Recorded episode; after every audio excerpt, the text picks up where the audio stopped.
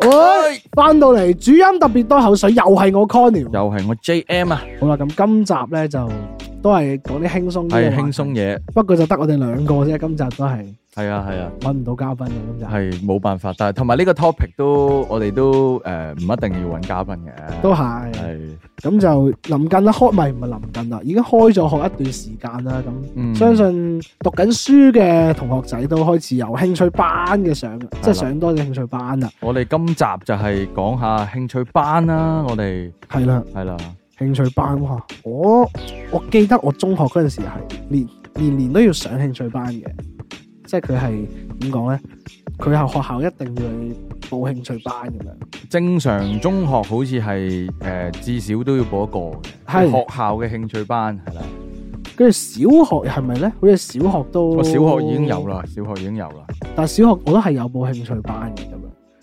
興趣班，我小學最記得嘅興趣班係童軍咯，哦童軍啊，係啊童軍。哦你有玩過童軍佢呢嘅叫幼啊，佢呢叫幼童軍，哦就誒點講咧？就係、學少少嗰啲基本嘢啦。打下成結咁嗰啲，跟住就成績都冇啊，報真係操下咁樣。嗯步操係啊，即係學下隊形啊，跟我冇住玩過童軍啊，所以我其實唔係好知童軍有啲咩做。童軍誒，其實佢就係一個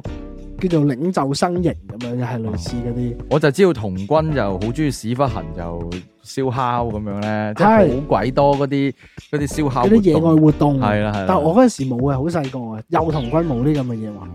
跟住就細個冇咩就啊踢波咯，踢係咯，即係但你係真係報一個興趣班嘅興趣班係踢波咁樣。係啊，即係係嗰啲誒，我我係有由興趣班踢到變咗校隊都有嘅，嗯，小學跟住咪誒仲有啲暑期活動游下水咁樣。嗯，都係即係嗰啲運動類嗰啲，我就唔係運動類嘅，我就我記得我已經係誒小學已經係入嗰啲合唱團㗎啦。合唱團係啦，合唱團。咁啊，因為本身學校就一定要你揀一樣學校嘅。因為我合唱團又唔使話特登去咩嘅，我有玩過合唱團嘅，但係佢嗯又唔係興趣班嚟嘅，佢係嗰啲招生咧，突然之間，哎，你好似 O K 喎，跟住就拉咗你入去唱嗰啲大合唱團咁樣，細個中意唱歌，咁跟住又咁啊一啲課餘活動，咁啊唉得一個嘅啫，唱歌都係唉合唱團咯，咁樣就跟住就揀咗合唱團，咁跟住就後尾又有學過嗰啲誒，我有學過一年小提琴啦，又係學校搞嘅，小學係小學嘅時候，係又係學校搞嘅，即係請嗰啲外來嘅老師翻嚟，跟住就啊小提琴班搞咗個，跟住就招生啦，咁跟住就你去自己報咁樣咯，跟哦住就拉咗一年，跟住就唔知啊，覺得好好無聊啦小提琴。咁你第一首唱啊，即係合唱團嘅歌係乜嘢我我我因為我哋宗教學校啊嘛，啊？即係一定係聖歌唱嘅，聖歌啊！係係我仲記得我第一首，即係唔係第一首啊，我玩咗一年啫。佢嗰個合唱團係唱呢個真的愛你嘅。係 合唱團唱呢啲歌。哦， 我都覺得怪怪地嘅。唔係誒，我都知道有啲學校嘅合唱團，即係譬如如果冇宗教成分嗰啲係即係唱流行歌。但係有㗎，我嗰間學校係有宗教成分㗎。嗯我同你嗰間學校係兄弟學校嚟噶嘛？係算唔算咧？唔係你嗰間係一路都係一個名，我嗰個唔係嘅，我嗰個係有啊唔係，啲但係同一個教會噶嘛？我哋啊係啊係同一個會。嘅，但係就點解係唱聖歌嘅咁搞笑？冇點解嘅，就係插就係教聖歌咯，就唱聖歌咯。有啲哦都係嘅，咁但係小學就真係冇乜特別。但係中我哋我哋呢兩間學校咧，誒佢哋如果可以講嘅，應該我哋有觀眾都係呢係啊呢呢一個教會係啊，即係無論係慈幼會啦澳門定係香港都好，啊慈幼會咁，我就係讀慈幼中學嘅，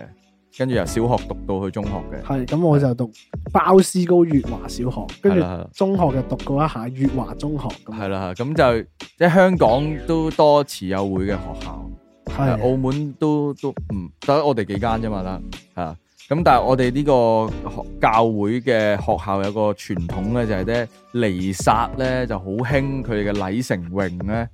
即係彌撒 ending 嗰首歌係會揀流行歌嘅。即係就會咁樣噶嘛，好似係喎會唱嗰啲咩咩愛愛得太遲嗰啲咧，咩我的驕傲嗰啲咧啊！我的驕傲，我的提示應該唔會吧？啊有我啊，冇有試唱過，我覺得好我奇的怪驕嘅。傲，啊我的驕傲有嘅，有嘅有嘅，即係嗰時都係唱嗰啲即係流行歌會唱嘅，即係會會淨係禮成詠 last 一首會練下。但係嗰啲都係亂唱嗰啲都，即係學校唔會，即係 choir 唔會特登 train 你去要話分晒聲部咁樣唱，即係當係係啊，就咁唱真佢係真 choir 嗰啲係啊係真係一齊唱噶誒、嘛，呃真係啊全部都同一個唱同一個音嘅同一個 melody 咁樣。跟住我聖詠團我玩到中學啊，即係即係由合唱團小學嘅去到真係中學就叫做聖詠團，就真係 for choir 離殺嘅 choir，嗯，即係一一個一場離殺就一直有人唱歌，我哋就係唱呢啲咯咁樣，或者由由男高音唱到男低音啦，即係經歷晒成個變聲過程啊咁樣。但係我就有見到人啲人會玩 church band，即係有學校有 church band 㗎。哦我哋都有有有 church band 教，我有冇冇冇見過有 church band 有教咁耐都。即係就係你都係聖詠團啲人嚟嘅，哦即係唔想唱喎、咁又彈得幾下琴，又彈得幾下吉他，咁你咪唔好鬼唱咯， 你咪攞支吉他出嚟彈咯。哇即！係其實都係同一本書啫嘛，得一本嘢㗎咋，係啊嗰本叫重恩啊嘛，好細本㗎嘛，全部聖歌喺晒入係面。係係係係，啊都係都係睇呢個咯，即係睇住呢本嘢，睇佢哋揀邊首，跟住嚟彈。我知道基唔係天主教嘅聖歌係好聽過基督教嘅，係咩？唔係係，咩梗唔係唔啦，係咩？基督教好聽啲。我唔真係唔記得啦，天主教嗰啲唔啱音噶，哦我印象全部又好似係喎。天主教嗰啲即係住楞鳩嗰啲係唔啱音噶。我印象中係有啲聖歌係好聽噶嘛，嗰啲全部基督教嘅，係但歌係會咯，但係因為我哋學校好似唔介意呢樣嘢，啊，即係直接攞攞佢哋唔係我哋我哋嗰個宗旨係包斯高神父係啊，同埋聖母，係啦係啦咁。就冇咁所以就冇乜所謂，佢就即係佢就照唱基督教嗰啲歌，係啊，即係嗰啲啱音嗰啲歌，係啦。咁啊，所以就我嘅興趣班嘅啟蒙就係即係唱歌咯。唱歌，但係中間都有玩好多嘅，因為細個咧唔知道自己咩興趣，跟住就你不停去報唔同嘅嘢玩。咁啊，我哋除咗學校嗰啲之外，有報暑期活動啦、暑假嗰啲啦，係啊，咁啊有報好多。我記得我有學過滾軸溜冰啦，啊我都即有係踩 roller，啊我都有玩過。係啊，第一堂佢唔會理你噶嘛，係即係佢由得你撲噶嘛，有撲得有得你撲幾嘢之後，你係啊企到啦、行到啦，跟住先開始教下你點樣啊行啊、點樣跑啊咁樣。跟住啊，滾軸溜冰之後就有啲咩？我諗一諗先，我游水咯。我都有學過游水，哦係就係游水、滾做溜冰，係啊。好似都冇乜特別嘢報啦，但我又唔覺得嗰啲係好運動嘅喎，嗰啲都係嘅。即係我又冇真係報嗰啲好正式嗰啲運動。你游水可以上到好 hea 噶嘛，係係你係。可以係成唔係佢啲暑期活動嗰啲興趣班，話明係興趣班咧，佢就唔係訓練營嚟噶嘛。係即係你係好 hea 噶嘛，佢係啊佢唔理你噶咯，佢你係同啲朋友喺喺個水度嗰度玩下玩係啊下，踢兩下水跟住就玩噶啦嘛。去到咁上下就由淺水池過深水池就就焗住你真係要游咁樣。但係我都係玩咗一兩個暑假嘅啫，即係純粹係屋企人覺得啊要識游水啊，拱你去學啦咁樣。跟住但係我應該都細個對屋企人嚟講都係三分鐘熱度嘅，因為都玩好多興趣班，都係要使錢，即係踩 roller 已經要啦，係，即係佢唔提供滾軸溜冰。嚇你嗰個冇㗎唔提供嘅，我自己嗰個買嘅我。嗰我報嗰陣時有㗎，啊佢成套嗰啲咩互互爭互塞，全部自己買，你係一一條嘅直係直直排派。，我我係踩四個碌好似車咁樣嗰啲㗎。啊真係佢係買唔到啊！嗰啲鞋真係你正常好難買到啊！佢係真係借俾你嘅喎，我我哋係要買噶，我哋嗰、個，我仲記得係好彩我有學過滾軸溜冰，嗯跟住後尾有一輪係好興暴走鞋，啊，即係個踭度有個碌。係啊，好彩我有一個好紮實嘅滾軸溜冰嘅嘅基本功。去到玩暴走鞋嗰陣時，我直情係誒 easy 啦，屌你得一個碌， 其實我冇玩過喎，佢係點樣玩㗎？咪就係啊你佢就係即係你玩完之後就攞個腳踭踩住咁樣，即係你可能跑，跟住助跑起步，跟住你就剔起個腳尖，跟啊住你就由得個腳踭個碌，跟住你就可以行咯碌咯。啊！但係好多玩法嘅，好可以玩到好花式嘅，但係我哋嗰陣時就冇咁淨多係淨係代步咁樣啫。代步咯，係代步代步咯，係啊啊，咁我仲有溜過冰咯，細個。我就冇冇學過溜冰，我都係用滾軸溜冰， 即係用 roller 嘅 concept 去去了解下點樣溜咯。其都實好似啊，滾軸溜差唔冰多，同差唔多。真係溜冰我兩個都我兩個都有有玩過，跟住就可以講下中學啦，中學我哋嘅啲興趣班，我哋好似都係中學都係徘徊喺呢個宗教嘅社團入邊。係即係校外嗰啲咧，仲有玩下嘅，但係越嚟越少啦。係因為覺得中學咧就暑假咧就唔鬼玩嗰啲暑期活動啦，大個仔啦，仲去報啲佢咩傻仔溝嘢女啦，去溝女啦，咁跟住就咁啊！但係中學咧，即係啲學校啲宗教氣氛一濃厚起上嚟咧，嗯就好好多嘢搞嘅，係啊！咁跟住就係、就係、已經係入咗宗教組嗰啲善會，我哋以係前哎我哋善嘅會善會。係啊，有係個啦善會，即係就係、即係誒、呃如果有觀眾都係讀宗教學校，應該知道一啲宗教學校佢會有好多唔同嘅職位啊，啲學生要做啊，有副祭啦，係副祭啊，即係嗰啲誒神父助手咁啦，係隔離拎住啲誒咩杯啊，啊拎下香爐爐啊，即係最最明顯嘅就係佢哋會着嗰件衫係紅白色嘅，係係啦，白色衫，跟住中間有十字咁樣。係啦，係啦，跟住跟住就咁我就唔係嗰 part 嘅，係啦，咁我都有 friend 係嗰 part 嘅，咁我就聖詠團啦，聖詠團本身就係善會之一啦，咁跟住我哋仲有啲讀經組，跟住有啲打雜嘅組別嘅。我就係我一路就係打雜組啊嗰打啲，雜組，打雜組就好好玩嘅。打雜組就聽聞，打雜組就係要準備嗰啲餅啊、酒啊，即係要入去聖堂度攞出嚟開彌撒咁樣嘅。但係但係就因為其實善會咧，佢嗰個形式就係、即係做嘢啊，所以佢平時嗰啲每個禮拜三、每個禮拜六嗰啲善會聚會咧係玩， 即係佢冇嘢學嘅。其實佢就係好似你平時去嗰啲咩 YMCA 啊，系咯，就係嗰啲就係嗰咁嘅啲傾下係偈啊，佢玩就下係，有啲活動，即係佢有時有啲咩誒歷奇啊，係啊係啊。跟住有啲誒即係得閒有啲聚會啊，即係你聖詠團係如果冇離散唔使練歌係冇嘢做噶嘛，係即啊係。過去玩噶啫，即係 過去同 friend 吹水，跟住嗰陣時仲拎晒啲遊戲機去打咁樣有。時聽下聽下古仔啊，聽下啲收視個冇啊，我哋冇收視 mon 嘅，我哋嗰個聖詠團，哦，我我入得啲立唱歌老師 mon 住你嘅。我嗰間學校嘅嗰個誒善會係有老師 mon 嘅嗯咁樣，跟住之後就會有時有古仔聽下，跟住有活動搞啊。唔係，我哋都係音樂老師 mon 翻嘅，但係音樂老師好似都幾 hea 嘅，都，唉、就咁啦，玩下啦，你哋中意玩啊玩下啦，咁傾下偈啦，咁咁樣就過就過咗一堂咁樣。啊其實好開心嘅，即係你嗰、個誒嗰、一堂係咁樣過咯，但係佢後邊有好多後續嘅活動係係好係啊，但係係佢個性質係興趣班嚟嘅，係啊即係個性質係啊係係啊課餘活動咯，但係佢一啲都唔興趣班你咯。係入咗個社團咁樣，你真係啊，係佢因為我哋兩間學校嘅嗰個宗教組係好惡嘅，即即係佢喺學校入邊係。好有話事權，好有話事權話事權係嘅，啊因為佢會叫我哋四大善會抽啲人出嚟咧，組咗個叫做慈青同樂會。咁咧就叫我哋呢啲人咧就去咗香港玩嗰啲慈青 camp，跟住將香港攞翻嚟嘅技術，跟住咧就喺學校度搞呢啲活動，搞嗰啲學校類型嘅城市定向啊，嗰啲嗰啲即係咩聖母晚會啊嗰啲，跟住如是者我成個中學即係初中嘅宗教組活動咧，我一啲都唔覺得自己係上緊興趣班，好似搞緊莊咁樣。係即係啊，佢係啲神父修士放晒個權俾你啲學生去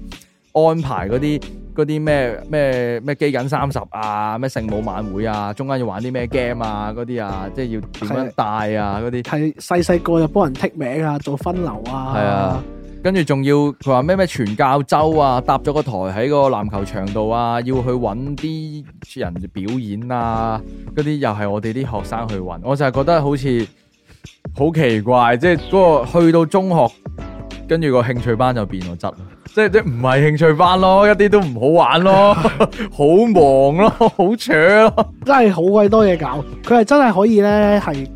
話有料到咧係可以封咗間學校。係真嘅，即係你放學咧就話叫啲人早啲走啦，今日跟住嗯封咗學校就俾我哋喺度唔玩知捉。我哋觀眾有冇即係係讀慈幼會嘅學校啦，即係香港、澳門都有啦。誒、應該都係差唔多 feel 嘅。宗教組應該好惡嘅，即係可以話我哋幾點要用個籃球場嘅，我哋就係封位咗佢啦。啊封咗佢之後就係俾我哋用啦咁係啊。啦係啦，即係其實就係冇用啊！我哋嚟打波啫嘛，即係我係哋咯自己想打波，跟住但係有時撩埋啲阿 Sir 一齊打。係啦係啦，咁就話哦，我哋封咗籃球場，我哋晏啲宗教組搞嗰啲即係即係啊，係搞活動啊，搞活動啊，同啲神父修士打下波咁，咁就可以就霸咗個籃球場，霸咗足球場咁樣，啊就開咪嘅，即係有權限你可以去可以上嗰個講台度係開咪，你仲可以惡到咧 book 定朝早一今朝咧就開咪同你啦。係啊今日係啊咧大家早啲走啦吓，我唔好再打波 我啦。最記得係我有試過公器私用，即係揾一個同學，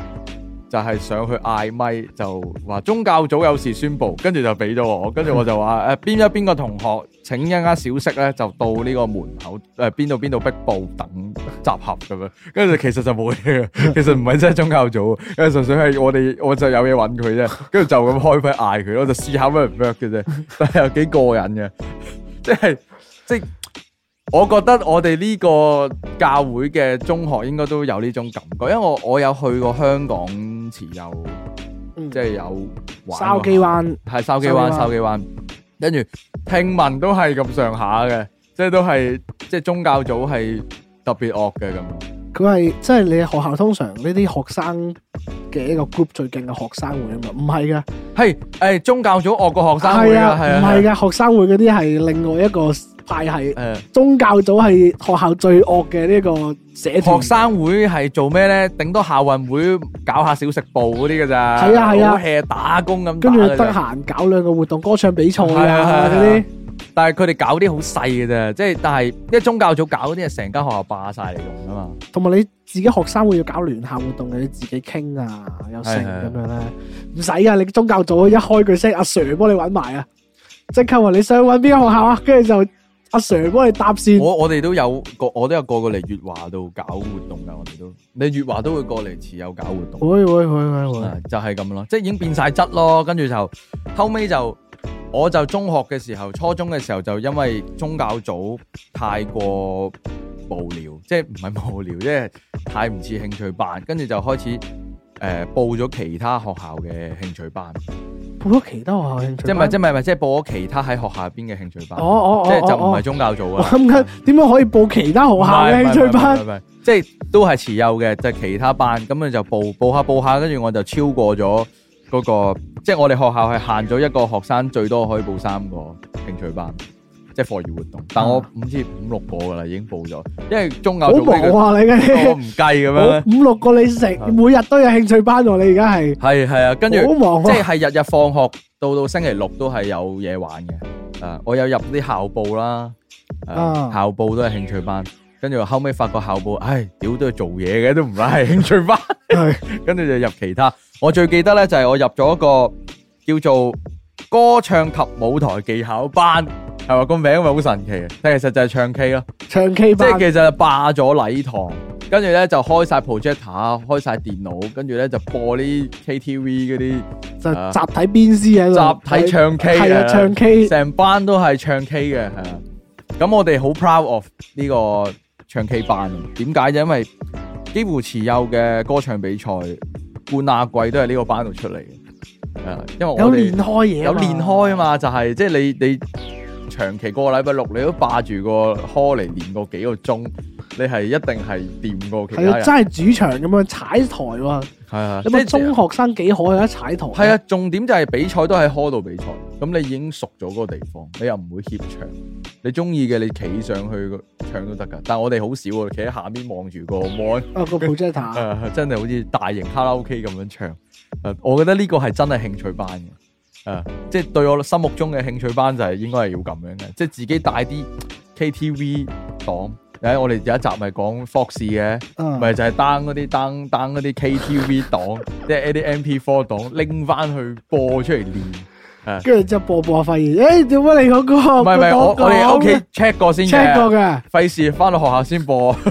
check 過嘅。但係嗰啲好參差啊，嗰啲有時揾嗰啲 KTV 啲檔針質嗰啲啦啊，，音質啊或者個畫面係唔對嘅嗰啲，即係對唔到個字啊，對唔到個音樂咁。我我喺我嗰間男校就冇咁多花神咬，都唔係係我都係男校唔係都係冇咁多花神。我轉咗校就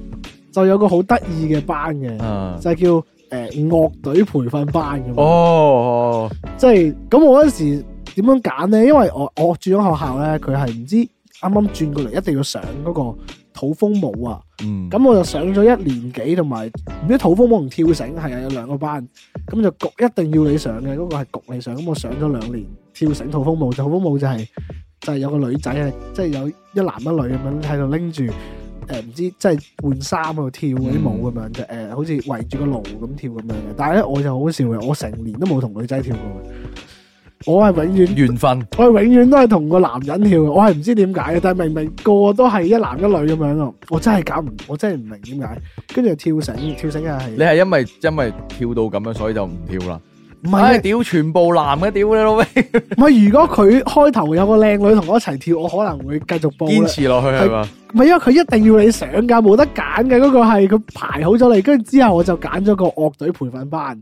跟嗰陣時我已經有夾 band 㗎啦。嗯，跟住我係點解會揀嗰個嘢就係我唔我唔知有咩相啊，即係你知嗰啲課外活動嗰啲名咧，你睇個名你唔知係咩嚟噶嘛，跟住又好鉗咁樣，跟住我就報咗呢個樂隊培訓班，咁佢就係佢佢就冇嘢學嘅，佢就有個導師，嗰嗰陣時嘅導師係誒澳門一個幾出名嘅監製。嗯啊 Jason 曾慶恩咁樣，跟住佢就誒、呃你唔識彈吉他或者佢就會指導下你，教你點樣練啊咁樣，跟住之後就夾一首歌，即係喺一年之後，即係喺個畢業結業禮嗰度夾一首歌咁樣，咁就誒、呃我就冇嘢做，我就自己喺度撚吉他撚咗一年咯，就係、嗯。跟我住我我我轉咗校，我轉後尾高中，我去到聖良室都係有一個類似誒、呃、樂隊嘅班，誒、即係好就係嗰啲類似台灣嘅熱音社咁樣，就係、夾啊 band 咁，我都有入過下咯，誒、但係就夾唔成嘅，因為太多 band 喺度啦，即係好哦混亂嘅，佢係掉低你喺一個 hall 度，跟住跟住你好多隊 band 喺係度，我我我嗰陣時又冇嘅，冇冇呢啲咁嘅，佢係一個班咁樣就得你五個人，一個班咁樣就得五高五個人咁樣，跟住就喺度，咁佢哋練其實都冇乜冇夾嘅次數唔多咯，就係佢練你佢練嘢，佢練嘢，跟住之後我啊自己練自己嘢咁樣。但我後尾因為我本身喺慈幼嗰陣時，初中就已經有開始夾 band 啊嘛。啊，咁所以去到聖愛室嗰陣時就，哎又有個課餘活動，有個興趣班係夾 band 就入去啦。點知溝通唔到啊，同啲同嗰啲，係啊，跟住唉算啦，都係唔翻啦，都走晒堂嘅，我一直都冇冇，可以翻過幾堂，跟住我走咗堂，跟住我就係唯一就係可以話放學可以喺度撚吉他嘅，即係喺度彈吉借個 M 彈吉他咁樣嘅一個機會咯，我就係、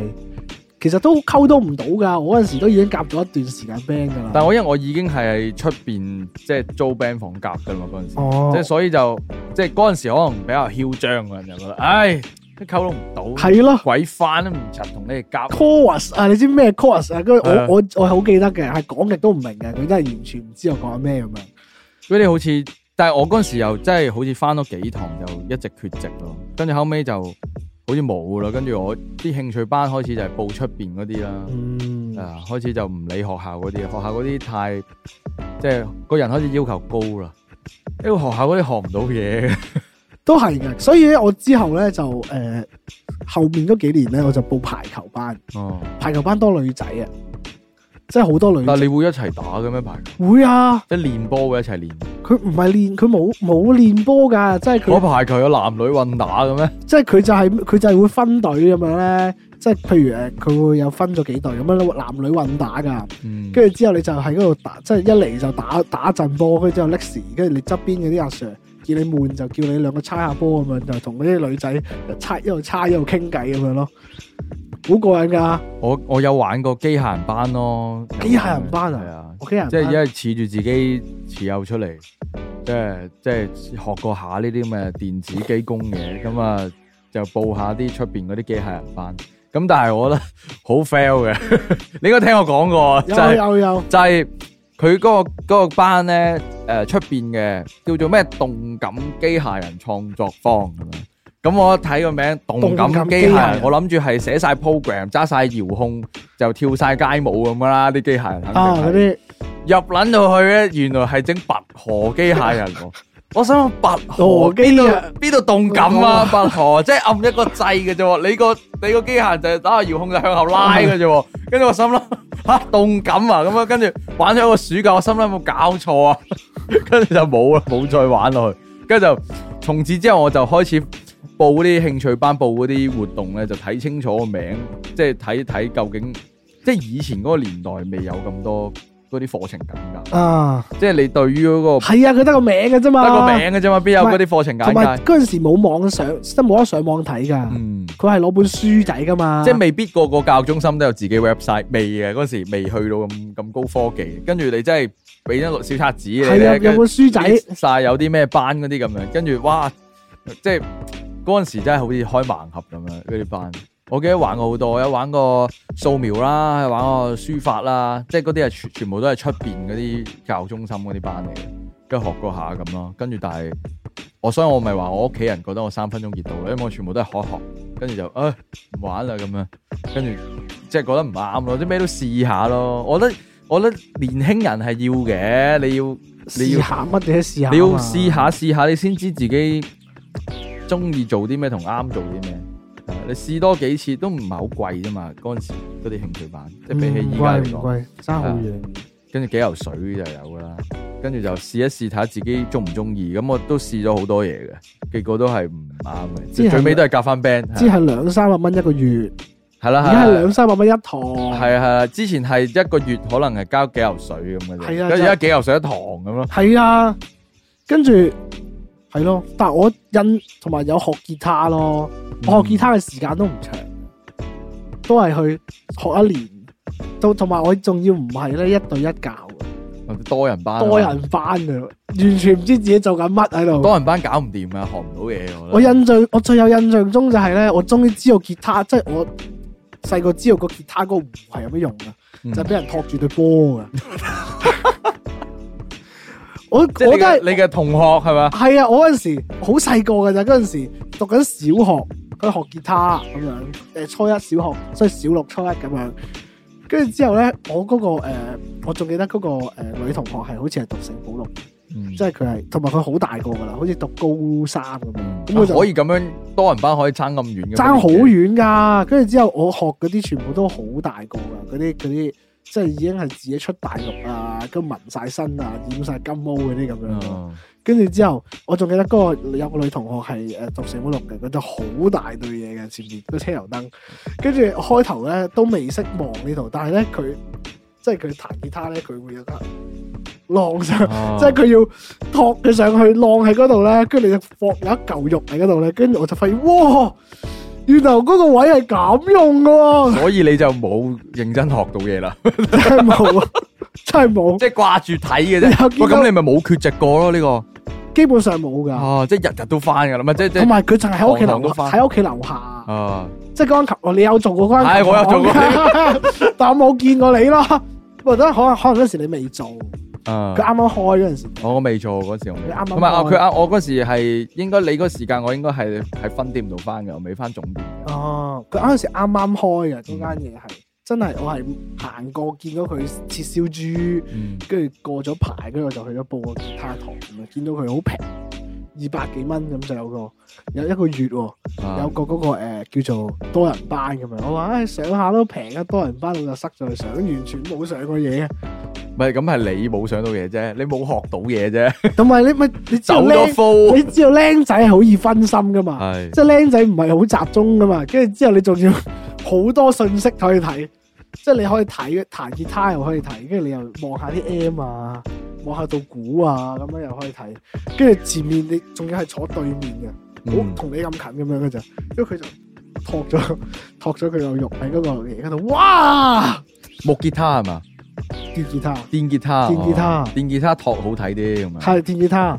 嗰啲係 Strat 嚟㗎，哦，誒誒呃 Fender 嗰個 Strat 嚟，不過應該唔係 Fender，應該 Squire 嚟嘅只係，跟住就我仲記得我係同埋我嗰個導師咧都係好毒嘅，啊，係啊，係啊，唔嗯係你嗰間琴行，即係我做過呢間琴行都係聖保禄琴行嚟嘅，即係佢哋老細們都係聖保禄畢業嘅。好似係，好似係係。啊，係啊，係啊，佢好好毒嘅，佢哋就跟住我彈嘅所有歌咧，一係咧就係啲誒 A K B，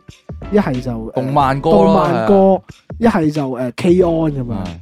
全部唔都係係我啲了解格仔嘅，嚟我同我同事過啊嘛， 佢係好好好聽呢啲動漫歌。通常人哋學吉他係彈嗰啲咩咩咩 Nirvana 係啊啊，係啊，跟住誒咩晴天啊，我哋嗰邊咪教呢啲咯。係五月天啊，跟住咩誒仲有啲咩啊？我就冇教中文歌嘅，我哋嗰邊係嗰啲全部都係 Green Day 啊、係啊因為 Nirvana 啊跟住誒西洋音樂跟定派系 Rose，跟定係跟定 Rose Rose，啊，嗰個嘟嘟嘟嘟嘟嘟嘟嘟，跟住我唔係啊，我係彈緊呢個誒誒 AKB 啊，I want you，跟住我喺度彈，跟住就鋼之煉金術師啊咁樣嗰啲啊，唔係佢係係好中意日本文化係嘅，佢教嘅歌都係日文歌多。我印象中我第一首聽嘅 One OK Walk 都係喺佢嗰度聽翻嚟，哦，佢都好中意揾 OK 係 rock 嘅，就 remake 咁樣，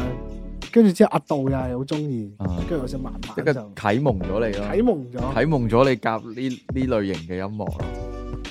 最啟蒙我都係嗰、個嗰、個吉他嗰、個嗰、個弧度，即係我好細個已經知道嗰個嘢點樣用，即係我係你諗下，我第一你第一次學吉他係冇 suppose 可以見到呢個畫面㗎嘛，係都係啊，我直情冇見過添啦，我直情冇見過我冇咩點見過女仔彈電吉他嘅，佢就佢就係拎住支吉他，塞塞佢又塞上嚟，翹好隻腳放喺度，跟住咧佢就有個動作就係、因為我我我做琴行嗰時教嗰啲女仔都係木吉他嚟木吉他㗎，好少見到電吉他，但木吉他就少啲呢啲畫面睇到噶嘛，係木吉他比大嚿啲，係啊，即係就浪到咁高噶嘛，係你啊女仔細粒，跟住支木吉他大支就就浪到好高咁，可能就冇呢啲畫面睇。我真係最記得係佢佢有一個即係佢唔係直接喺你出現呢個畫面，佢係有一個預備動作係掀起佢浪上佢去嗰覺下得咁樣舒服，跟住可我能就話 好不生難忘啊！嗰、個畫面真係，佢認唔認得你咧？會唔會？應該唔認得，如果認得，應該就好笑啊都。好細個就嗰陣時，唔同我樣啊嗰陣時，係啊我樣 唔同我樣噶啦，應該應該係咯。咁就係咯，可以講下學樂，可以講下學吉他有啲咩？唔係，我覺得我哋後尾我中學畢晒業之後，去到大學嘅時候，澳門就發生一個比較大嘅轉變嘅。係即係我哋啱啱都講到點解我哋啲學費可以即係一個 generation 可以一夜跳到咁勁呢？咁、啊可能香港嘅朋友呢，就唔知道澳門嘅狀況係點。咁澳門呢，就係、有一個政府搞嘅叫做持續進修計係啊，劃。係咁你就十五歲以上嘅澳門居民咧，就一年啊嘛，三年三年三年間就有六千蚊，六六千蚊去學任何即係有即係興趣班嗰啲咁樣。有啲人就可以攞去學車啦咁樣。咁就係因為政府有嚿咁嘅錢喺度俾啲市民去學嘢，咁所以就嗰幾年間咧就一次突然間就多咗好多教育中心嘅。周街都係，周街都係嘅，因為有塊餅啊嘛，大家都想分啊嘛。哇，政府派錢俾人學喎，咁好多人去學嘢，咁就搞好多教育中心，跟住就啲教育中心就好搞笑嘅，即係可以好雞又有，好 pro 嘅又有，跟住仲埋重點就係好多九唔搭八嘅課程，係。係好多鉗嘢嘅，即係乜都開班嘅嗰陣時同係。埋好似收緊咗噶，即係啲琴行淨係教呢個咩嘅啫嘛，淨係教呢個樂器上面嘅嘢。係係啊，而家啲琴行咧都會變教育中心咧，要有畫畫班啊，係啊，係啊。乜嘢啟蒙班係啊，好多噶，即係即係會會搞到好多班就係為咗賺呢啲係啊鬼錢係啦，鬼五馬六嗰啲咁嘅嘢誒、，啊即係有啲係即係奇怪教育中心，我有聽過係嗰個中藥知識班嗰啲咧， 即係教你中成藥嗰啲中藥嗰啲咩啊，即係乜班都有。跟住有嗰啲咩咩投資班啊，仲有嗰啲咩咩，而家有啲咩直播班噶嘛，有隔離電競班我都有見係啊係過，啊，即係就係點解會咁多咧？基本上澳門由嗰陣時候開始到到依家，啊依家好少少嘅，收斂啲嘅，即係收窄咗嘅，即係嗰個開教育中心嗰、個嗰、個條件難咗，即係開嗰啲班難咗，好啲嘅。但係由嗰陣時開始到到依家咧，澳門嘅興趣班嘅狀況。係只有你諗唔到有啲咩學，冇你係冇啊，你學唔到嘅嘢咯，真係。係啊即其實係咩都有得學其實㗎咯你諗到咧，通常你諗到有啲咩九唔搭八嘢咧，又可以教到班嘅咧，你又即刻開間教育中心咧，又可以分下費。但佢依家就收窄咗嘅，即係你好好似似係對於嗰個師資嘅條件收窄咗，係即係你一定要有夠咁上下師資。之前好似有你先開得啲到唔使有證書都可以教到嘅。诶、你只需要有一張證明到你識呢樣嘢就得噶啦，即係唔使話咁咁國際認可嘅係證係書。而家好似係要即係有翻多啲張 shirt 係好似係啊審得嚴啲，審咗張 shirt 審得嚴啲咁樣，啊咁跟住就咁琴行就突然間就好蓬勃啦嗰陣時，咁我就亦都投身咗呢個琴行嘅教學生涯啦，咁啊就入咗你嗰間。係啊！我學嗰間， 你學嗰間度教啦咁樣，咁跟住我原先就唔喺嗰間琴行度教嘅，我係嗰間琴行嘅嘅即係睇鋪嗰啲咧，即係即係即係嗰啲售貨員嚟嘅啫。嗯，咁但係因為嗰陣時實在太吸引啦，即係全全民學習咁樣咧，好似即係全澳門都勁多人學嘢咁。跟住我哋琴行就轉咗方針，就話誒、哎唔我哋唔主打賣嘢啦，主打教學啦。咁樣跟住就開始開好多分店咁樣。係我見咗佢都賣少咗好多嘢。係啦係啦，好少入貨啦，跟住就主打就教育咯，跟住就咁我哋都投身咗呢個行業咯。咁嗰陣時佢哋係逼我哋去考級嘅，即係誒、呃逼嘅意思就係咧，我哋幫你俾咗先，再喺你份人工度扣翻個考試費，咁佢係咁樣逼我哋考級嘅，跟住即係就考完就去教咁樣，咁就開始咗教育生涯，係啦，咁跟住就，但係最大問題係因為我誒、呃除咗唱歌係由細到大係合唱團出身之外。樂器嗰 part 我係冇跟過人學，一路都係自學嘅，咁、所以我一開頭係都有啲 lost 嘅教導，即係唔係好識教嘅。唔係好識教啊。我開點講咧？其實我樂器都算半自學噶啦，即係我去到都唔係學嘢，啊，你過去睇噶我係嘛？睇睇 show，睇睇人 show，彈吉他，跟住誒都係後尾自己上網學咯。嗯，唔係佢，我覺得上網學都 OK 嘅，其實係，係啊，同埋我覺得樂器係真係好難可以淨係跟一個人學。係係即係誒、呃我學樂器嗰陣時候就就真係你要有一個好強大嘅誘因咯，即係即係。嗯我哋成日講嘅初心，初心其實就係你嗰個誘因咯，即係究竟當初做乜嘢要學樂器咧？點解你會去學咧？咁我哋肯定係覺得咁樣好型啦，彈吉他、玩樂器好型，跟住就去學。咁但係你呢一樣嘢一冇咧，就好容易冇心機學落去。係，我係咁諗咯，係啊。我嗰時就因為因為一嚟就夾 band，我中學嗰時、初中嘅時候就點解學樂器咧？就因為要夾 band 係。係啦，夾 band 好型咁樣啊。我最後有一排冇彈吉他，就因為都係夾 band，就佢話，唉，就總之佢水咗去唱歌，嗯跟住之後就冇乜點彈吉他，跟住之後就開始冇乜真係冇乜點彈吉他，跟住係之後冇嘢做，開始自己喺度揾翻咁樣先至係，算係自學咯。而家啲吉他都係，我嗰只係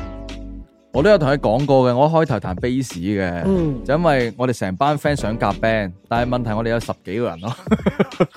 即係想夾 band，十嗯幾個你夾嗰啲管嗰啲嗰啲交響樂係咪？但唔係佢哋真係想夾 band 啊，咁就有一個已經係打鼓噶啦，咁嗯，跟住咧有一個係彈琴噶啦，已經係即係本身就識彈琴啦，咁跟住咧就剩低十個左右啦，咁我就係其中一個，咁。九個去彈吉他，跟住佢哋個個都話去學吉他，咁跟住跟住就因為冇人揀 bass，咁就唉咁我去彈 bass 啦咁樣。咁但係我都冇話真係去報班跟人啊學，因為嗰時嗰時未有嗰種諗法，就覺得唉買支 bass 先再諗啦咁樣。買咗跟住就係上網揾下譜啊，買下嗰啲買下即係現時仲會去去買到啲譜翻嚟噶嘛，嗯，即係嗰啲嗰啲誒音樂書嗰係啲，係仲有呢啲咩佢彈每指一之期間有嘅 friend 雜雜誌啊嘛，嗰陣時係啊嗯跟住就買啲書翻嚟睇，跟住自己學，跟住又 YouTube 又睇下片咁樣。跟住啲姿勢咧就係睇下人哋啲啲樂手彈，跟住模仿佢啲姿勢，跟住誤打誤撞又冇錯到，咁樣又彈到咁上下。跟住後尾，你知道十幾人係夾唔成噶嘛， 係唔可能噶嘛，唔現實噶嘛你。跟住後尾就即係好多人中間就冇玩嘅十幾日嗰啲叫衰咗個頭啦，已經啊係係。啊，跟住就剩低幾個，咁就真係組到一隊 band 咁樣。咁就點點點解會咁樣咧？就係、因為我哋可能十幾個人咧，你會容易有拗撬。嗯，咁你就可能不歡而散，咁剩低幾條友，剩低五條友就啊，咁啱啱好啦，齊人你諗啦，下三四條友都可以嘈到拆添，係啊，你仲有十十幾幾條條友，咁啊，唉，OK 啦，咁啊，真係夾對 band 啦，咁樣嗰陣時嘅嘅動力咧，學樂器嘅動力就係我哋每個禮拜出去租啲時鐘 band 房，嗯，咁你呢一個禮拜咧，每個禮拜嘅呢一日咧，就係你大展身手係啊嘅時間。同你啲 band 友講，我練咗嘢啊，係我練咗啲乜嘢，跟住就 show off 俾啲 band 友睇。哇！我彈到呢、個，喂，我哋夾呢首歌，我練咗咁樣，跟住咧，以以前嗰個練練樂器嗰個動力就喺呢度咯。啊，係夾 band 係真係練得快好多，係你會學得快好多嘅，所以我依家教學生，我都會想個學生係，你可以真係試下直接組隊 band，跟住你可能揀啲歌，你成隊 band 一齊練，咁你就會有啲動力。誒、即係會會即係可能個即係一齊練同一首歌，一齊學同一首歌咁。同埋你本身你可能自己彈咧，你就咁聽住彈咧，你又本身冇乜點數拍子嘅，系啊，你你以為對住歌彈 OK 咁，但係實質可能你一夾 band 係啊就就濑晒嘢。跟住你一跟翻個鼓就甩晒，係啦係啦，咁係真係快好多嘅。快好多。跟住後尾後尾彈下彈下 bass，跟住後尾唔知做乜嘢又走去彈吉他。系啊，彈吉他，睇咗條片，跟住條片就係呃有有男仔彈住木吉他就溝女。哦哇！呢啲 bass 做唔到 噶嘛，即係即係 bass 做唔到呢樣嘢噶嘛。喺 b a 就我喺面前咚咚咚咚咚咚咚，佢佢知道你彈緊咩已經算好啦，一般人唔知 bass 做緊咩噶嘛。係啊，我發覺係誒亞洲啊，唔係唔係亞洲地區，誒香港、澳門啊，係嗯比較真係少人中一嚟話中意彈 bass，好薄弱嘅呢一部分係係好少有人咁樣做嘅，係誒、呃日本係比較多嘅，我知道，即係日本啲人係中意彈 bass 嘅，有啲係係人。。跟嗰陣時就睇咗條片啦，跟住就哇 what the fuck 可以咁樣嘅咩？原來跟住就即刻就轉轉職彈吉他，跟住就對 band 就揾個第二個我 bass 手。之前玩咗啲乜嘢係啊？啊，即刻揾個第二個 bass 手翻嚟頂，跟住我就彈埋吉他，跟住又跟住就當然就係要做埋主音啦，你要做嗰個模式係嘛，跟住就係跟住就就自學咯，都係一樣咯，嗰陣時都係上網揾譜啊，但我真係嗰陣時候由頭到尾都冇諗過。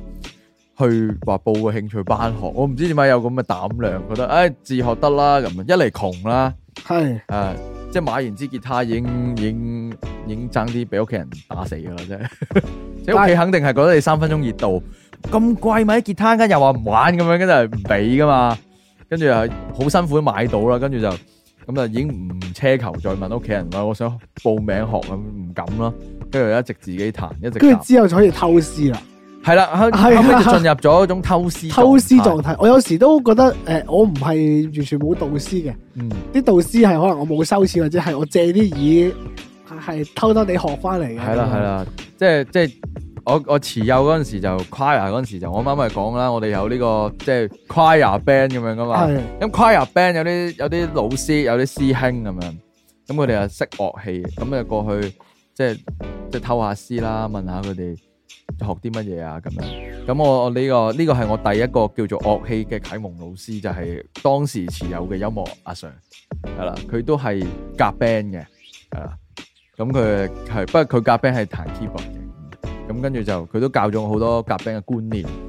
咁啊，即係但係唔係真係話即係上堂咁上，即係傾偈咁。傾偈即係佢係咁講下俾我聽啊，夾 band 要點啊，咁咁咁咁啊，咁樣。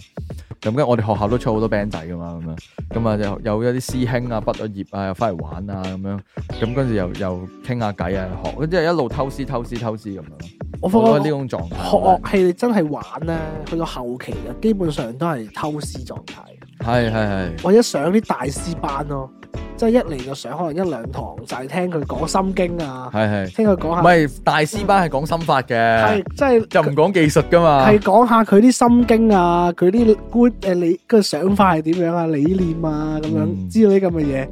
誒、可能大家冇玩樂器就唔係好明啦，咁樣，但係就基本上你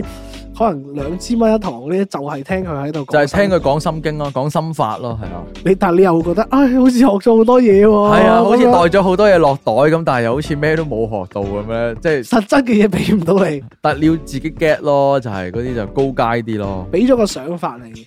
嗯，跟住 skill 咧就基本而家基本上你要學 skill 就唔係好實，唔係好需要誒、呃特別去揾個人教你㗎啦。我覺得如果話依家階段嘅話，我都建議啲人學樂器咧，喺琴行度學到一個扎實嘅基本功之後，啊，就手可以勢啱，係啦，手勢啱啊，扎實嘅基本功之後，其實可以開始去自學㗎啦。其實嗯應該學緊嗰時，你都要自己學下，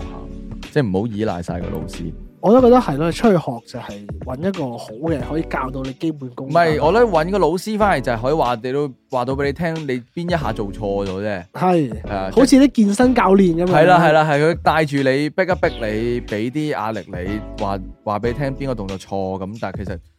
學到啲咩都要靠自己嘅啊咁樣。啲人俾錢就翻請翻嚟去逼自己啫嘛。其實我覺得健身教練都係一開頭你唔識啲動作，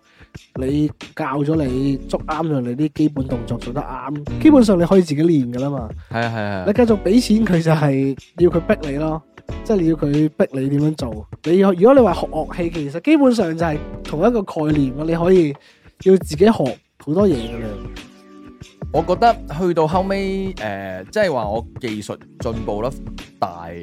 應該係真係出咗嚟做老師之後，嗯，因為你唔可以教人係要即係自己諗過係啦，你要將自己識嗰樣嘢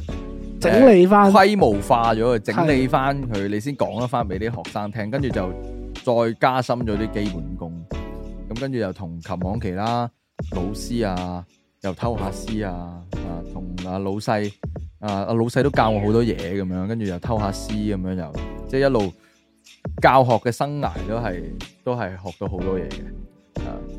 就幾過癮嘅。但係我覺得好得意嘅就係、樂器樂器，我唔知學其他嘢可唔可以咁講啦。其實應該都係嘅。有得學興趣班也好，學一樣技能也好，好似係冇話學得完嘅，係，即係冇話學識咁樣。你可以轉繼續鑽研噶咁啊係嘛。啊，即係我唔敢話自己已經學完咯，即係係我都仲有好多嘢未識咁樣，要要自己學咁樣，就算係我覺得嗰啲吉他 hero，佢都覺得自己係仲有嘢可以學。係覺得自己係零咯，跟住就繼續學咁樣咯，即係一定要保持一個學習嘅心態咯，係啊。咁我哋教學嗰陣時就好多奇奇怪怪嘅嘅嘢嘅。覺得最深刻都係僆仔，誒、我係頂唔順小朋友，僆仔係即係我係因為我啱啱入去教嗰陣時咧，又教好多小朋友。咁但係小朋友咧就係、好失控嘅。誒、我我我唔我係好似我咁樣啦？即係即係佢會分心噶嘛，係啊即係你好難可以集中到四十五分鐘好長嘅。係啦，對僆仔嚟即係我講以我經驗咧，其實一個小朋友咧得十零分鐘嘅咧，係即係 啊，只可以教到佢十零分鐘嘢，跟住就跟住佢就開始 out f o 啦，跟住就唔知做緊啲咩啦。同埋你其實音樂係好悶噶嘛，即係你話你要上呢啲堂其實係好悶噶嘛係。啊係啊，跟住我印象最深就係我教過誒、一對孖仔。就好曳嘅。咁就誒阿、哥就我唔記得阿哥定細佬啦，即係一個跟我打鼓，一個跟我彈吉他嘅。咁誒好曳嘅，係曳到係佢。我最記得就係、我嗰陣時係逢禮拜三教佢兩兄弟，嗯我係逢禮拜三好似即係收工係好似死咗好多細胞咁樣，哇！帶住疲倦嘅身軀 離開琴行收工，搞唔撚掂啊！係激到嘔血，佢係曳到係嗰啲，佢係真係飲盒維他奶飲一啖，跟住噴到成地都係嗰啲咧， 即係佢係哇失控到咧係癲咗嗰種失控佢係咧，特登 嘅，特登啊！佢就係曳，就係嗰啲惡作劇嗰啲，即係好曳嘅，即係仲係要搗亂嗰啲嚟嘅。 誒、跟住咧俾佢俾份譜佢翻去練咧，佢又出轉頭行出琴行就就抌咗垃圾桶噶啦，即係即係可能佢阿媽係遠少少架啊車。接佢，咁佢就行過架車，佢中途即刻抌咗份譜佢。咁點解我哋會發現呢樣嘢？就因為佢阿媽有一日就過嚟接嘅，真係真係行入嚟琴行接佢哋兩兄弟走。咁就問我了解下一啲教學狀況啦。咁我先知道原來誒、呃原來佢又同佢阿媽講話，我冇俾嘢佢練。跟住我話唔係啊，我每堂都啊俾份俾張紙有份嘢俾佢練啊。原來佢係轉頭就抌鬼咗嘅咁樣。哎啊咁但係呢個家長咧都唔係話誒，都唔係話 OK 嘅，我覺得，即係佢唔俾我哋，即係佢好錫嗰兩個仔。 嗯誒誒呃點解呢兩兄弟會俾咗我教就係因為前一首老師鬧佢，佢就翻鬧佢去係啊，可能激氣得滯，可能語氣有啲重，用錯咗字眼，咁就我就知道係鬧佢哋，哇！係咪弱智㗎？咁啊鬧佢哋狗仔，就冇冇講粗口嘅，就鬧佢你係咪弱智啊咁樣咁樣，咁跟住佢就翻去同佢媽講，啊個哥哥話我係弱智啊，跟住佢阿媽就發晒脾氣咁上嚟琴行度嘈，啊要求換老師，咁嗰陣時嗰間琴行咧脾氣最好就係我咯，咁所以就我就頂咗呢兩個學生咯，咁就交俾我咯，喂真係喂搞唔掂啊，噴維他奶啊㗎大佬。 係真係 你即係我係我我都鬧啊，但我唔係咁。唔係話即係鬧弱智，我話喂咁樣嗰啲咧喝停佢哋咧，跟住就誒依家即刻自己攞地拖，自己拖翻佢咁樣嗰啲 咧，嗰啲就跟住就，但係好呃誒佢阿媽就 O K 嘅，即係就冇佢哋冇翻去同佢阿媽講話我鬧佢哋嘅，咁就我都教咗佢哋一段時間，但如果後你尾噴維他奶咧，仲要鬧你咧，應該都幾大鑊啊！佢阿媽。係啊，跟住後尾因為我自己時間關係啦，佢哋逢星期三先學到嘢嘅，嗯咁所以我就冇教佢哋啦，我都過咗俾第二個老師教。哇係啊因為同埋我都解脱咗啦，我覺得 啊，終於咁樣係啊，因為誒佢哋好似係改唔到時間，即係佢哋好似日日都有唔同嘅應該排好晒，排滿晒㗎，排滿晒又要咩學游水又學性又學學咩誒、學好多班嘅佢哋。佢咪有學呢個舞醉龍啊？係應該係啊係啊！跟住學嗰啲跟住系啊，就，跟住跟住時間夾唔到，跟住我俾咗第二個老師，我唔知道後尾第二個老師點頂咯，即係即係係真係棘手嘅。哇！跟住我都教過一啲係乖嘅學生嘅，跟住就係、我會我會覺得佢好慘咯，即係學完好多咩跆拳道、游水，跟住就過嚟學打鼓，我心諗。誒、即係可能家長係咪冇考慮到小朋友嘅體力嘅？即係佢嚟到係攰到係嘔晒個人係呆晒咁，但係跟住我問佢啊，今日做咗啲咩嚟啊？咁樣啱啱學完跆拳道，今朝會學游完水嚟咯。咁樣跟住我心諗哇，依家你游完水去學跆拳道，跟住過嚟學打我鼓。估啊， 全部都用體力噶，我心諗，誒、我都我都戥嗰個小朋友係覺得係好慘嘅，好苦啊！嗯，明明打鼓可以好開心，佢打到好唔開心係啊，啊！ 佢係好攰啊，我都唔捨得叫佢打，我真係即係打咗十分鐘咗，我就俾佢誒俾張紙佢畫下畫咁。係衣毛仔啊！真誒俾啲係油粉彩嘅，因為因為你如果教小朋友教育中心，你一定要嘅其實，因為小朋友得十零分鐘注意力嘅啫，你冇可能要佢四十五分鐘一直 keep 住有嘢，即係 focus 到喺呢度。我咪俾張紙佢自己病埋邊畫下畫，或者你要講等啲佢好有唞下咯。講就啲係好有趣嘅古仔俾佢聽係啦。我有我有個學生係僆仔，好中意聽佢啲故事嘅，聽佢啲感情故事嘅。佢會好笑啊！佢喺度問我啲感情故事，我又話翻俾佢聽。我有記得有一個又係，不過就嗰個好鬼百厭嘅。咁佢就會攞部手機睇，執副部手機喺度，佢冇得開部手機睇。跟住我 Instagram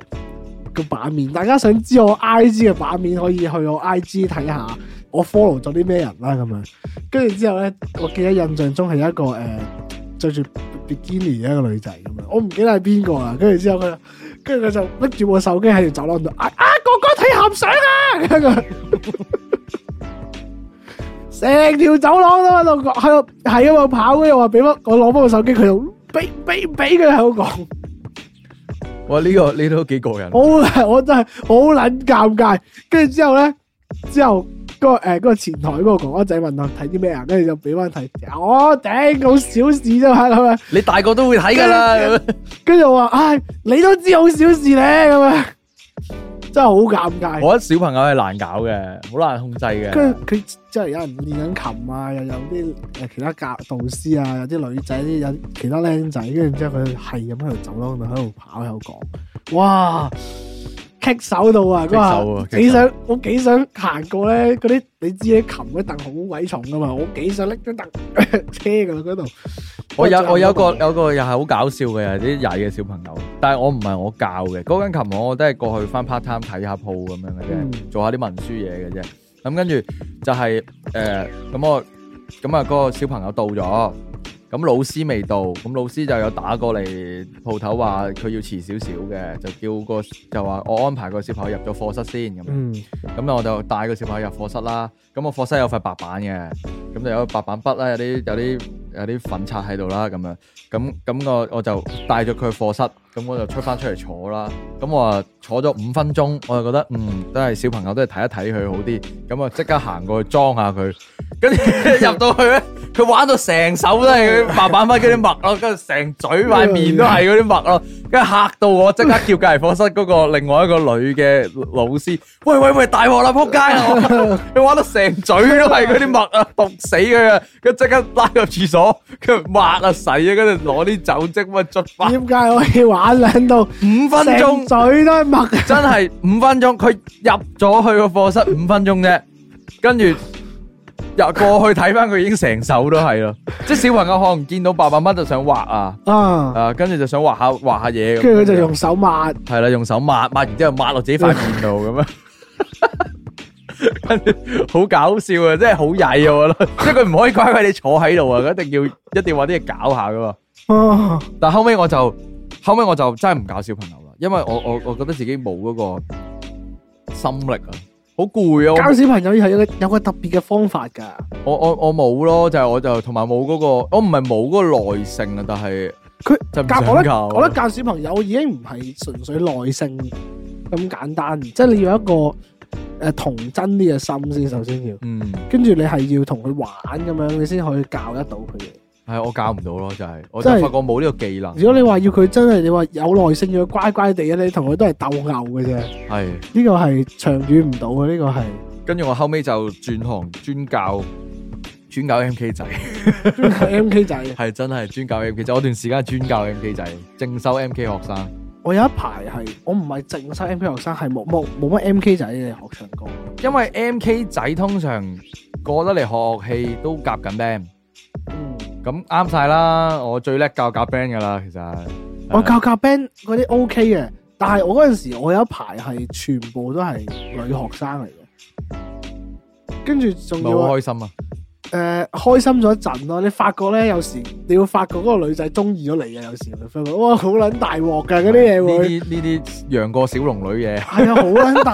好撚大鑊噶。跟住通常咧，你你氹得佢唔開心咧，佢就走噶啦。佢會覺得自己哦佢佢會唔開，即係佢會唔開心，跟住走咁樣我啦。又冇喎，即係嗰啲我我教嗰啲嗰啲真 M K 仔嚟喎，真係爛仔咯。 但係佢哋又真係好想夾 band 啊，即係佢哋即係覺得夾 band 好型咧。咁我覺得我我覺得我教到 M K 仔嘅原因就係班 M K 仔服我，因為我都係一個 M K 仔出身，啊，即係佢會覺得有個 M K 之霸教緊自己，即係佢哋會想。 O O G O G M K， OG 即係佢哋都會想成為好似我嘅老師咁樣咁型，夾 band 咁樣，哇有對即係夾咗幾年嘅 band 咁樣好型。我有冇教過啲 M K 仔？好似真係冇乜，已經已經冇乜 M K 仔學唱歌。啊我係直情係教成隊 band，成隊 band 都跟我學嘅，哦誒，即係連唱連吉他 bass，你一啲噶嘛，你一咁柒嘅你啲嘢㗎。即係直接教佢哋夾 band 咯，即係即係，但係佢哋唔係一齊上堂嘅，分開上， 即啊係可能即係單獨又教，跟住佢哋有 band 班又教咁樣，係係幾個人，我都好開心我教夾 band 班，我覺得自己最有心得嘅應該就係夾 band 咯，而唔係學樂器咯。我都想我都想教下夾 band 班，教遲啲俾啲你代下堂咯，可以嘅，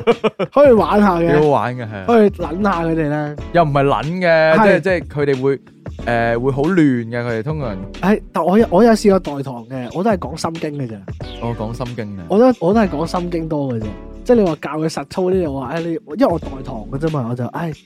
你交翻俾你嗰個跟你嗰啲技術嗰啲嘢咧，我都係講下啲心經我嘅。我代堂過人哋啲多人班啦，啊因為我自己好少教多人班，跟住即係多人嗰啲，即係好似你學嗰啲啊，啊四五個人學吉他嗰啲咧，我覺得學唔到嘢嘅喎，其實學唔到，即係誒、呃我有個經驗就係我嗰時去誒、呃代代班嘅，其實，但我代班嘅時間都好長，即係我都唔係話淨係代一兩堂，我都代咗一段長嘅時間，就係誒誒一間中學嘅吉他班，木吉他班。咁啊，逢又係嗰啲逢禮拜三下晝嗰啲嗰啲興趣學校興趣班嚟嘅，咁去代堂，咁佢成個班有廿幾個人咯。跟住我發覺係學唔到嘢嘅喎，即係可能寫完幾個 code 喺個黑板度，跟住我逐個逐個去睇一睇佢哋暗成點，跟住就落堂㗎啦。廿幾人喎、跟住逐個睇巡一圈翻嚟就落堂啊。我覺得多人班咧，除一定要佢哋，除非自己真係一定要有底啊。係啊，要有底或者佢自己係你企喺度等佢問你問題咯，唔係即係係企企講喺度師佢咁樣咯，係就啦，係講師佢問你問題你答佢咯，唔係搞唔掂嘅，係咯，學唔到嘢咯。或者有少少多人類似 jam 咁樣咯，即係 jam 嘢咁樣。佢每個人都練咗一啲嘢翻嚟，睇下點樣用啊，有冇啲咩即係有啲咩 skill 可以轉啊，啲咩毛轉毛有冇啲咩方法啊咁樣嗰啲就。我覺得觀眾如果真係想學得成一樣嘢，樂器啦，尤其是真係唔好貪平報多人班咯，真係好難學得成，我覺得多人班搞唔掂啊嘅完全。係啊，即係多我你話 band 班就唔同嘅，band 班雖然都係多人班，但係因為佢每個人都唔同樂器咧，還好咁樣。但你話一大堆人去學吉他咁樣係好平噶嘛，多人班通常好平噶嘛。係一對一係好貴噶嘛，但係我覺得真係學唔到，我自己教過都可以話俾你聽係，我自己都唔識，除非你有一兼定顧唔到啊，完全有一定基礎，係啦係啦跟住之後你又有少少誒瓶頸位，想有啲多啲睇法，咁樣就可以報喺大師班，嗯，就真係聽心經嘅啫。大師基本上班係多人班嘅，但係聽心經咯就係係佢就基本上佢唔會教你啲乜嘢實操技巧嘅，係啦。佢都係有個俾個諗法你，等你自己去。但係如果你係初學一樣嘢，真係唔好唔好試多人班。你去到真係高階啲先去諗下啲多人班、大師班。初學你要基本功扎實咧，你一定要個老師去。捉追你捉得到你進度，同埋捉得到你有啲咩唔啱同唔啱。多人班老師會走漏啊！嗯係啊，你你一一對一就最好啦。同埋我細個啦，我細個會有嘅，就係迷思覺得吉他易學啲啊。哦，但係其係實咩，但係其實唔係啊，發覺學琴係係相對簡單啲嘅。係啊係啊，我哋都有個講法嘅，就係、學琴咧，琴你按落去就係嗰個音啦嘛。係啊但係吉他仲一開頭要花好大段時間去佢按唔實啊，跟住又未起枕啊，按到好痛啊。係啊，跟住又話隻手指又撞到其他弦啊，又冇咗聲啊嗰啲，即係相對嚟講入門嗰下係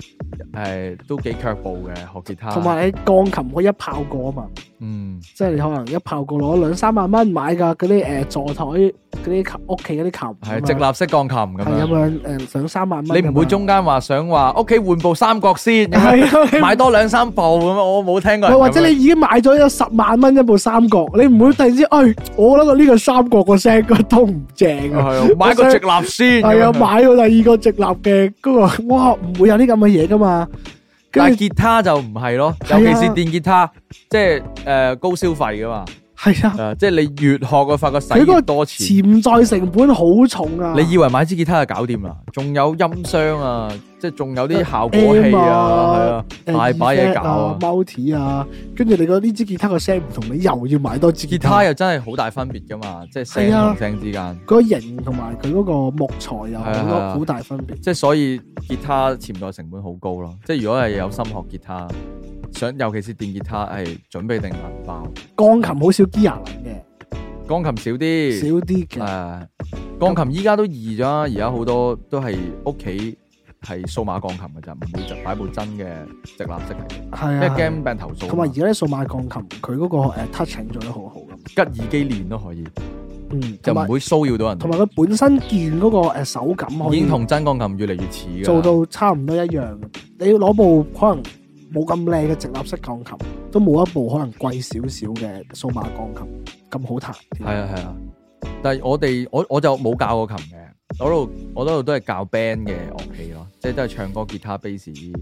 誒、鼓咁樣。我教過 ukulele 咯，但係 ukulele 啲唔不值得一提啦， 都誒又係教小朋友㗎嘛，ukulele 一定係誒我我冇冇教過我大人嘅冇冇聽 ukulele。過大人去學 ukulele，有，我見過人有有，我見有同事有係大人學我 ukulele，冇嘅見過咯。有輪好 hit 㗎嘛 ukulele，係因為好鬼多人係學佢佢支嘅。 bass 啊嘛，嗰支係細 bass，小提琴，係小提琴。啊跟住後尾後尾就誒冇啦，教就係因為唔想教小朋友，所以我就冇教過 ukulele 啦。啊但我覺得誒、呃、學 band 隊嘅樂器，吉電吉他、誒、呃、bass、鼓都係消費好高嘅，即係潛在成本好高啊，真係。但係你可以一步一步嚟嘅，即係我覺得如果觀眾又真係想學樂器的話，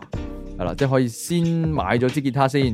跟住你去學嗰陣時，人哋嗰個琴行會有 M 噶啦，有音箱啊，唔使擔心啊。屋企就唔插音箱練咯，頂多就啊，而家好多科技噶啦，你攞個誒、呃、買個手機嗰啲誒叫做小 plug in 掣，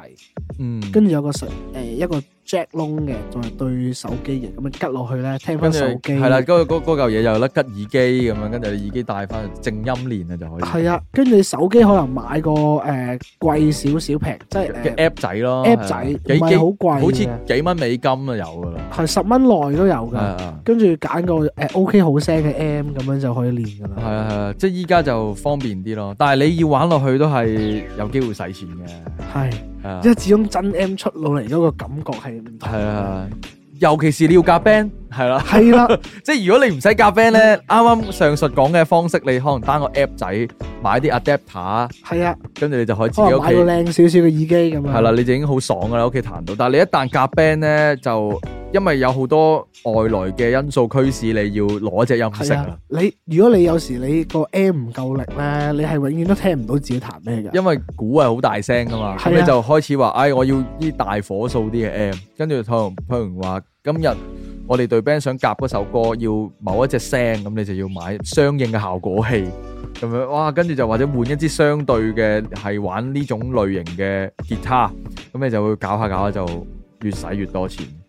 誒，我哋嘅即係其實音樂人點解咁窮都係我哋全部變現晒做係啊，資產。基本上夾得 band 嘅都有半個 gear 撚嘅嘅靈魂喺度嘅。係，我哋都器材一大堆嘅，誒、但係，唉，都係玩音樂係窮三代，係啊，夾 band 位一生，真係。好窮啊！我有時我嗰陣時阿倉鼠啊，我哋個 friend，我成日話佢，哇，你真係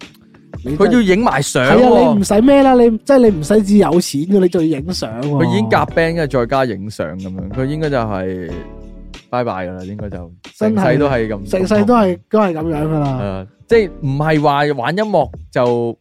會窮啊？即係唔係話玩音樂一定係窮嘅？其實唔係，玩音樂都好多有錢人，但係但係啲錢咧全部係唔係現金嚟， 全部換晒做樂器咁樣。咁所以如果大家真係有興趣玩音樂嘅話，呢、個係一個要考量嘅咁問題。同埋真係中意玩音樂嗰啲咧，佢可能使嗰啲食啊、玩啊嗰啲咧好孤寒，即係冇乜冇乜欲望啊，嗯，即係嗰個物質欲唔強啊。但係你對 gear 嗰個係欲啦係望啦咧非常之強，可能你覺得你叫佢食餐飯一百蚊，哇咁貴嘅，跟住之後轉頭買咗個兩萬蚊嘅吉他咁樣啊，兩萬蚊啫嘛，但我覺得以以前同而家唔同嘅，以前咧我哋可能真係入門一支千零蚊，即係廢廢地嘅吉他就嚟噶啦，就就可以學住先。但我發覺依家可能整體經濟水平提高咗，係。我見依家啲學生佢初學嘅，佢過嚟上堂，佢攞支吉他分分鐘仲貴過我我嗰支。哎呀，有係嘅有係嘅，啊係，有啲係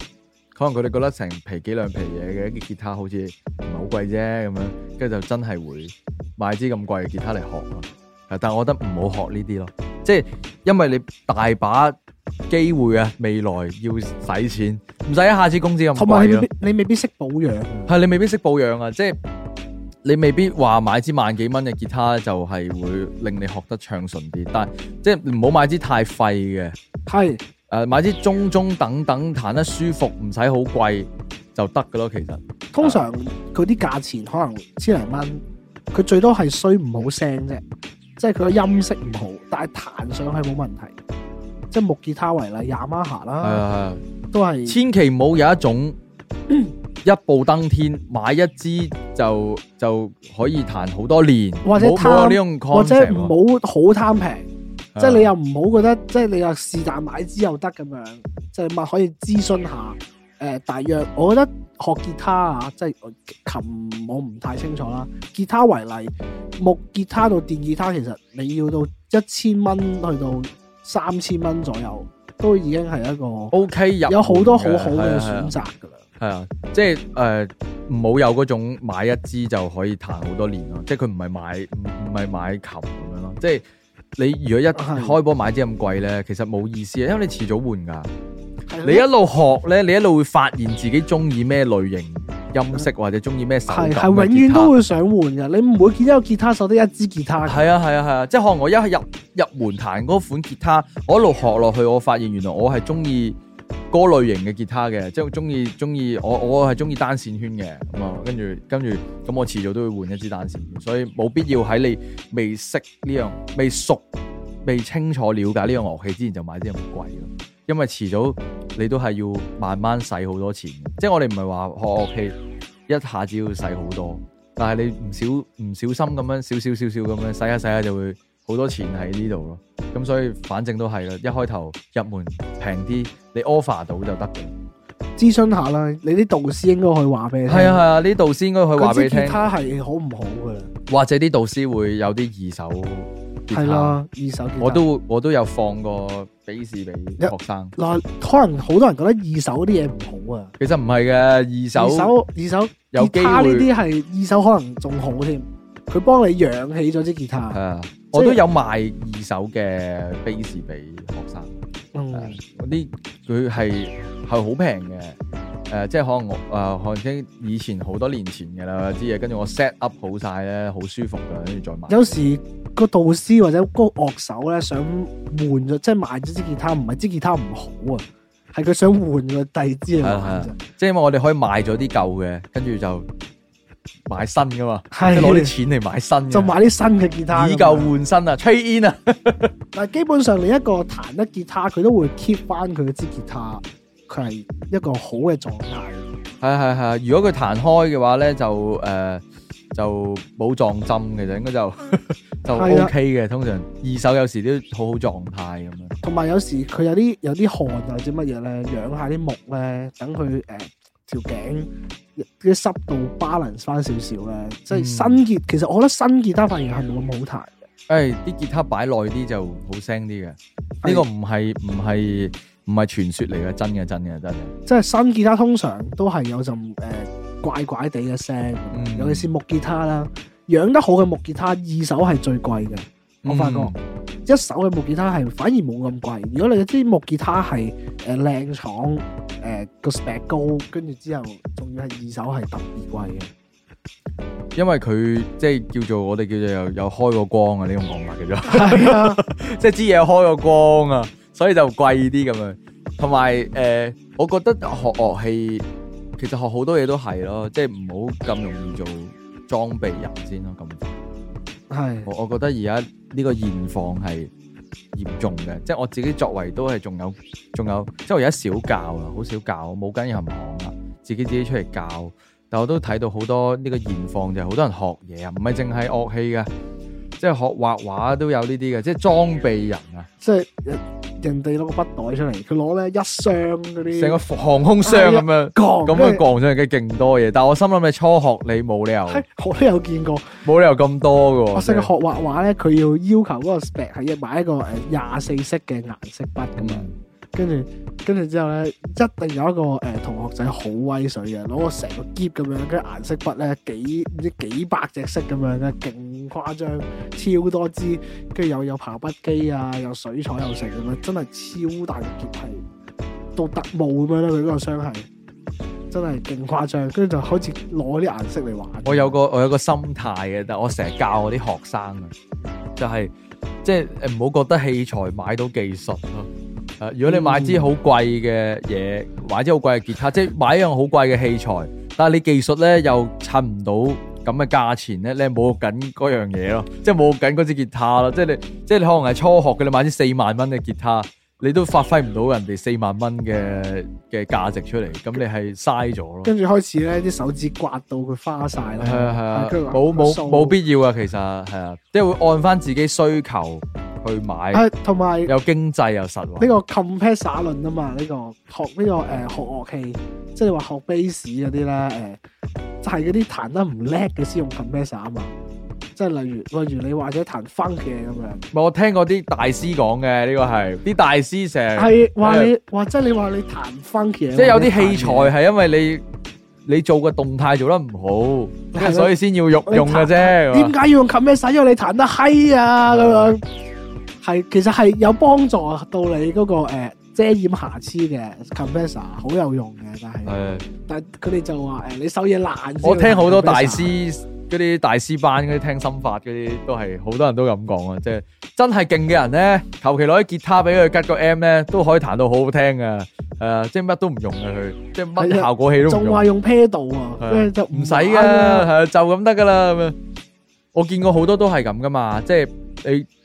如果你講話拍片咧、影相咧，你勁起上嚟，手機都勁過你揸單反影啦。係如果係係真係係犀利嘅，影得犀利嘅話，誒，我見好多影相嘅朋友都係即係又係入門，跟住就買到啲器材好鬼勁咁咧，我就覺得唔可取咯呢種心態，誒，即係冇必要咯，真係冇 必佢要。話你買部單反翻嚟撲街對焦都未撚識咁係樣，啊係啊，蒙嘅全部都咁樣，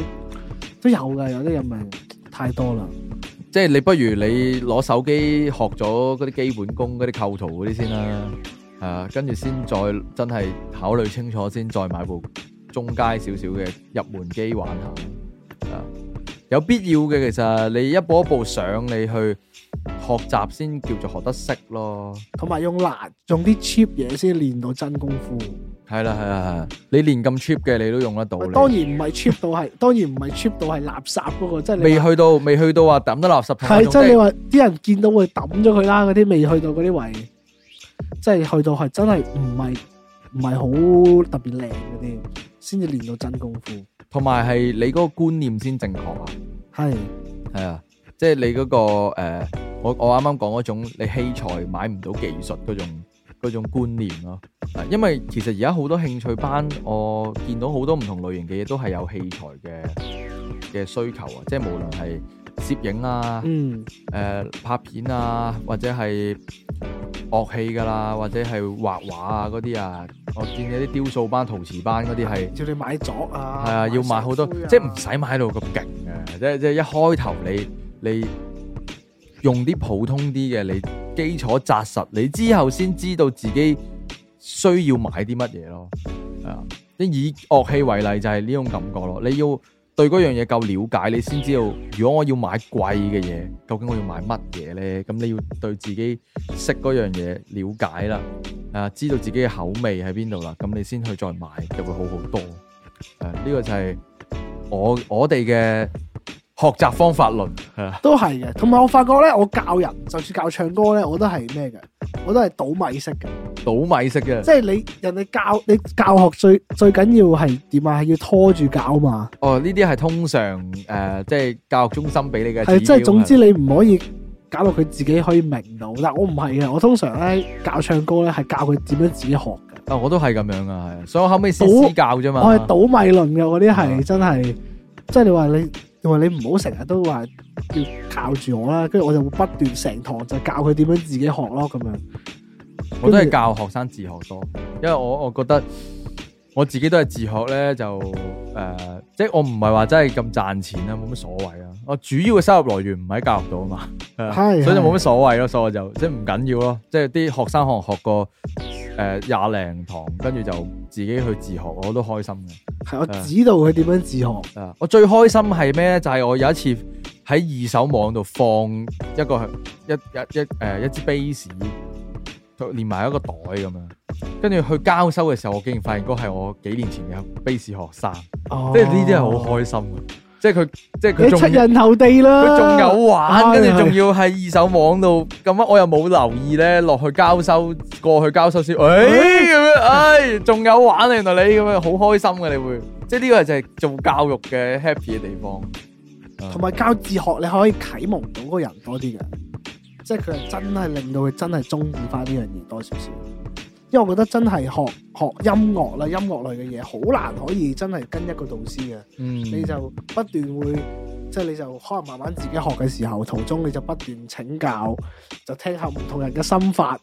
就改良下自己你嗰套拳法點樣打係啦，咁你樣要點打啦，改良下咁樣。但我哋咁樣講會唔會呢集出街會唔會啲人話我哋即係倒咗啲教育中心倒米米係嘛？即係好似同啲教育中心對着幹咁，都唔係嘅。唔係啊即嘅係單純係俾個建議，大家學嘢嘅時候，誒、即係可以，因為澳門真係誒澳，尤其是澳門啦，我唔知香港狀況係點。澳門真係好亂嘅，即係師資係真係參差得好勁嘅，係係啊，即係好似阿豬阿狗都教班嘅。有時嗰樣嘢就係類似係我之前講過誒、呃我對 trap 嘅嗰個感覺咁樣，即係有一期太泛濫啦，嗯多得滯啊！我唔知已經唔識分邊度係好啲咁樣。你去澳門就係呢個狀況，就係、太多教育中心啦。譬如我想學好簡單，我就想學唱歌啫，周街都係。嗯跟住你又已經你又唔知係咪有時有時大間又唔一定好噶嘛，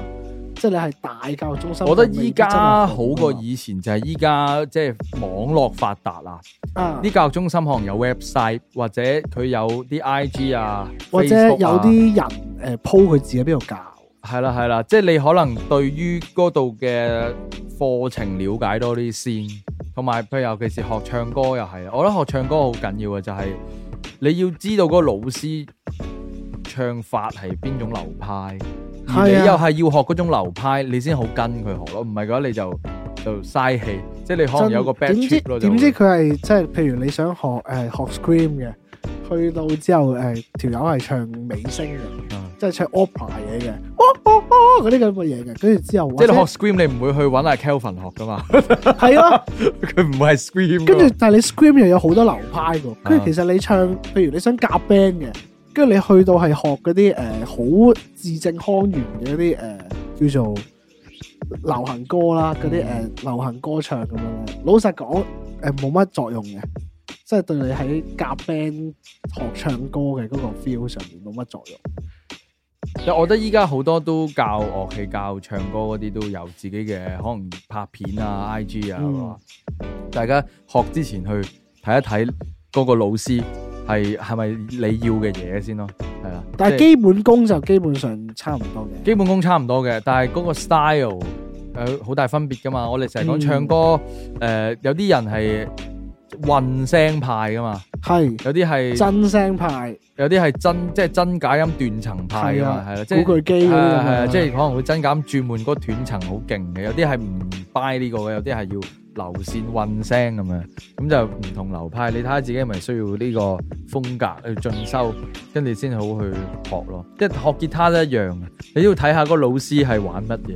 即係如果你想學 jazz 咧，冇理由揾我哋噶嘛，我哋唔 識噶。係啊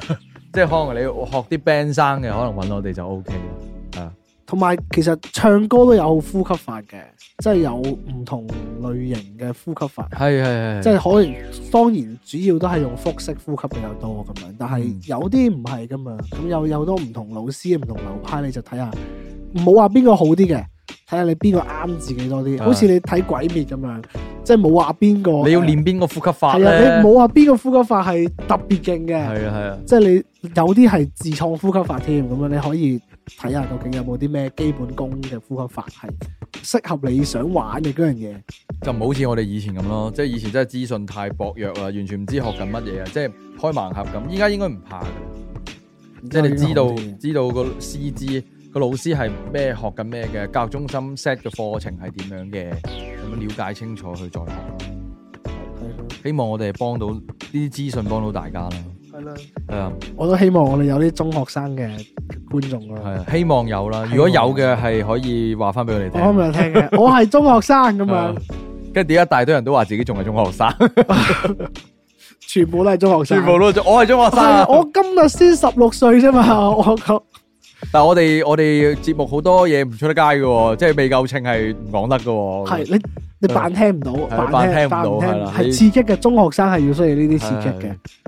咁咪啦，今集就水咗係七，又水咗一集啦，又水咗一集但啦唔係嘅，誒呢啲係好嘢嚟嘅，我覺得呢啲係。係嘅，誒，我見好多人都係喺興趣班上面係選擇學乜嘢嘅時候，都係爭咁啲方式嘅。啊係，總之嗯最記住，你真係要睇清楚，你要揾邊個教育中心，揾邊間琴行，睇多啲佢哋嗰啲官網嘅一啲資訊，你先好去學。因為教育中心真係好好參差嘅，其實師資又好好奇怪咁。